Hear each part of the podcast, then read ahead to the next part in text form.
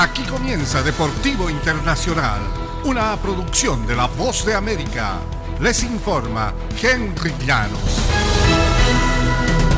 En el baloncesto de la NBA, la derrota de los Celtics en el quinto partido ante Milwaukee dejó a su equipo abajo 3-2 y el entrenador de Boston, Ime Udoka, lanzó un pronóstico y dijo será más gratificante cuando remontemos. Dos victorias después los Celtics transformaron en realidad la profecía de su técnico.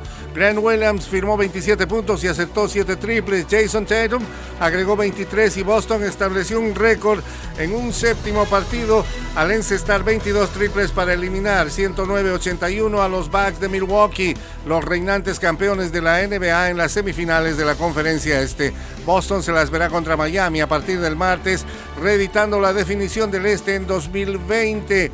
El Heat despachó a los Celtics en seis juegos en esa serie disputada en la burbuja de Walt Disney World. En las otras acciones, Luka Doncic anotó 35 puntos, Spencer Dinwiddie agregó 30 y los Mavericks de Dallas dieron la gran campanada al eliminar el domingo 123-90 los favoritos Suns de Phoenix en el séptimo partido y avanzar a la final de la conferencia oeste por primera vez desde 2011.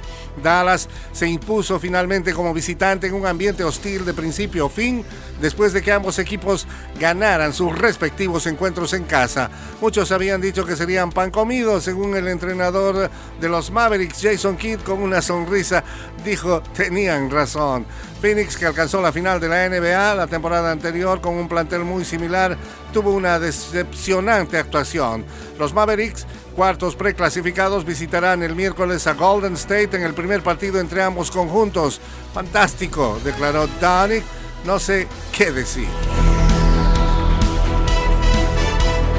En el ambiente del tenis internacional, una semana después de sucumbir ante el prodigio español de 19 años en Madrid, el astro serbio Novak Djokovic se proclamó ayer domingo campeón del Abierto de Italia sin ceder un solo set y atrapar su primer título del año, tras perderse un largo trecho de la temporada por no haberse vacunado contra el coronavirus.